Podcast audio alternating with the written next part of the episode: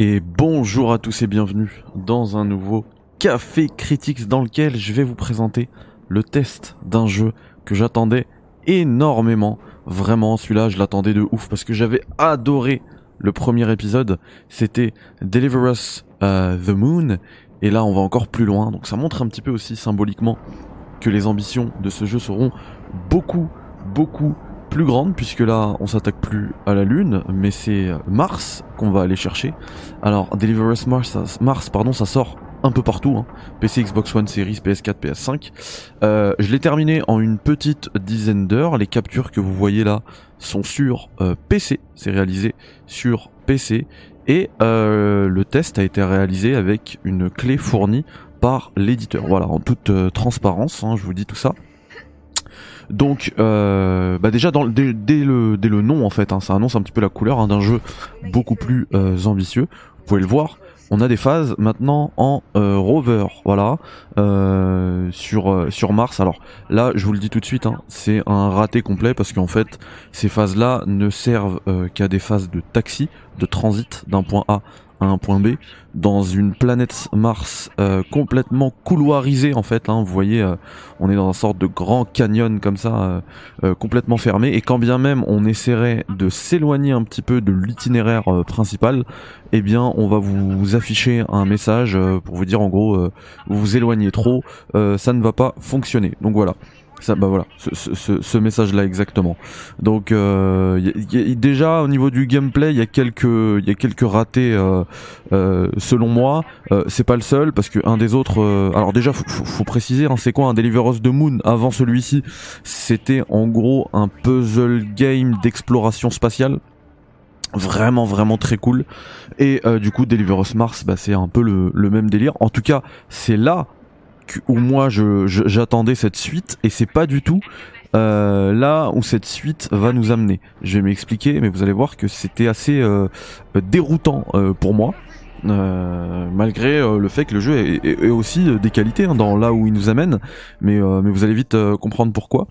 et du coup là, il y a des nouveautés de gameplay puisqu'avant c'était uniquement un puzzle game avec des histoires euh, à suivre via des logs. Ici, on est sur une vraiment un jeu narratif, beaucoup plus narratif. C'est là où, le jeu nous amène.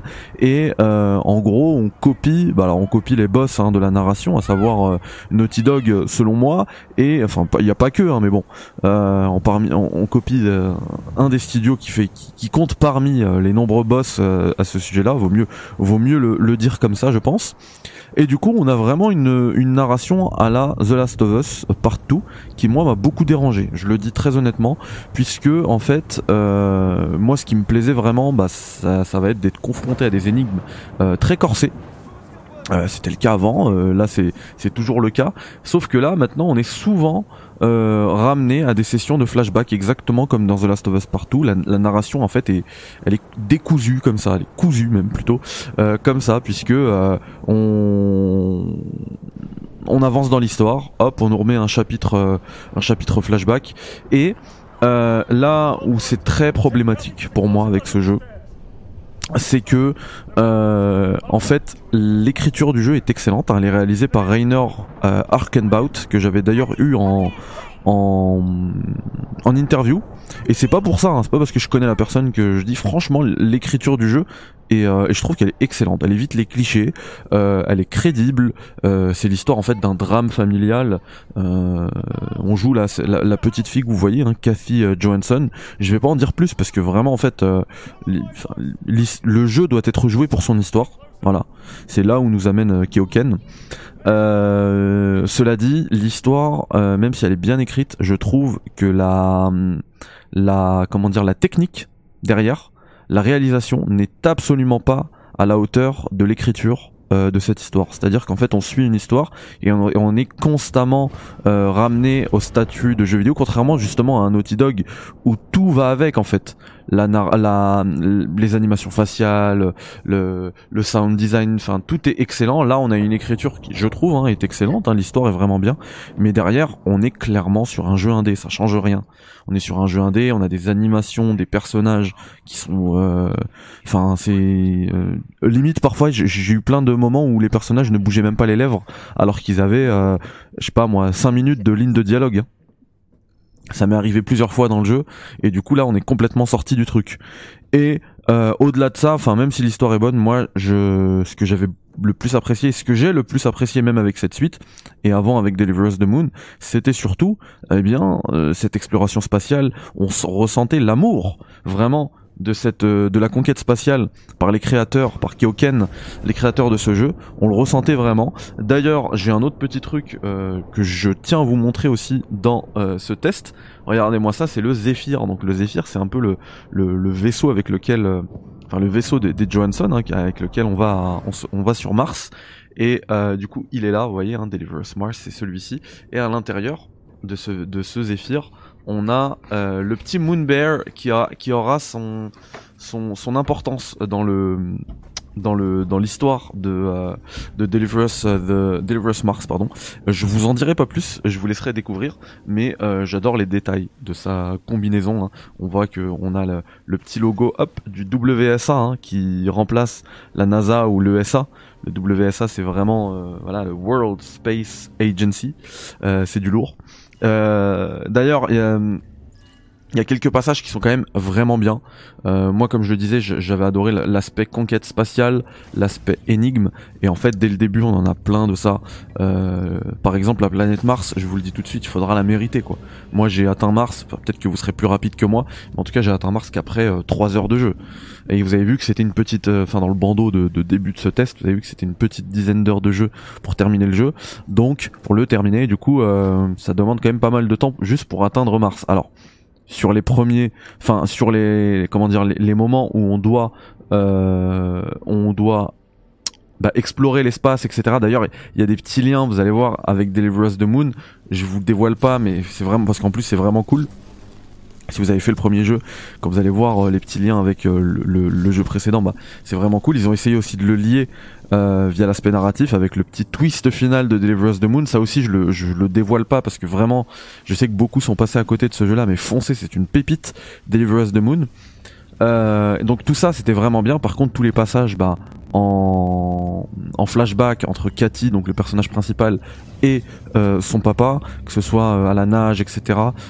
Moi, euh, ça m'a vraiment pas passionné, hein, malgré le fait que l'histoire est bien écrite. Vraiment, tout ce qui est derrière, moi, ça m'a pas passionné. Et surtout, moi, j'avais vraiment envie de retourner dans l'espace. Enfin, tous les décollages, c'est vraiment immersif parce qu'on a des énigmes, enfin des petits puzzles, même pendant les décollages où on doit faire faire tous les préparatifs, hein, appuyer sur tous les boutons et tout. Et le jeu ne te, ne te dit pas appuie sur juste appuie sur X ça, là-dessus, ils ont pas suivi Naughty Dog. Hein.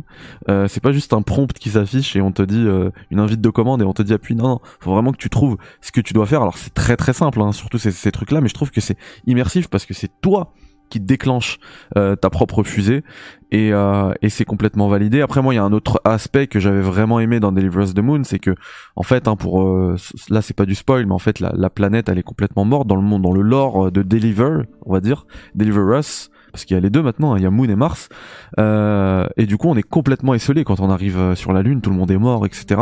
Et ben là c'est pas le cas sur Mars. Euh, et moi j'ai toujours adoré cet aspect. Euh, je suis un peu euh, l'homme qui va cartographier euh, pour la première fois des contrées lointaines, une nouvelle planète, etc. La Lune et tout. Et, et ben là il y a pas de ça parce qu'en fait Mars est déjà peuplé. Il y a des trucs qui sont assez incompréhensibles des fois. Hein. Enfin c'est expliqué après, mais au début c'est très déroutant. Hein, comme le moment où j'ai vu de la neige euh, dans, sur Mars. J'ai pas compris. Il euh, y a plein de petits moments comme ça et puis même l'histoire. Euh, il y a beaucoup d'ellipses dans l'histoire qui fait que souvent on se dit mais attends qu'est-ce qui vient de se passer là? Je suis quand? Qu'est-ce qui se passe? Et, et même les les différents niveaux sont toujours entrecoupés d'une, on, l'a vu tout à l'heure, hein, d'un écran de chargement.